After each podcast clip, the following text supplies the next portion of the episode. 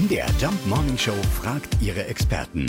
Fakt oder Fake? Wir haben einen Mann gefragt, der täglich mit den kleinen Nemos zu tun hat. Florian Brandt ist im Zoo Leipzig für die Aquarien zuständig.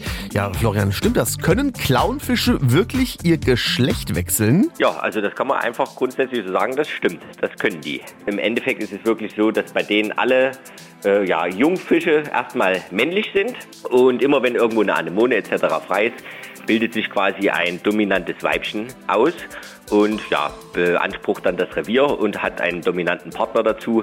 Und wenn quasi das Weibchen ausfällt, weil es gefressen wird, an Altersschwäche stirbt, warum auch immer, rutscht quasi das nächststärkste Männchen nach und wird dann zum neuen Weibchen sozusagen. Und das klappt auch bei dir im Zoo? Das funktioniert bei uns im Endeffekt genauso, ja.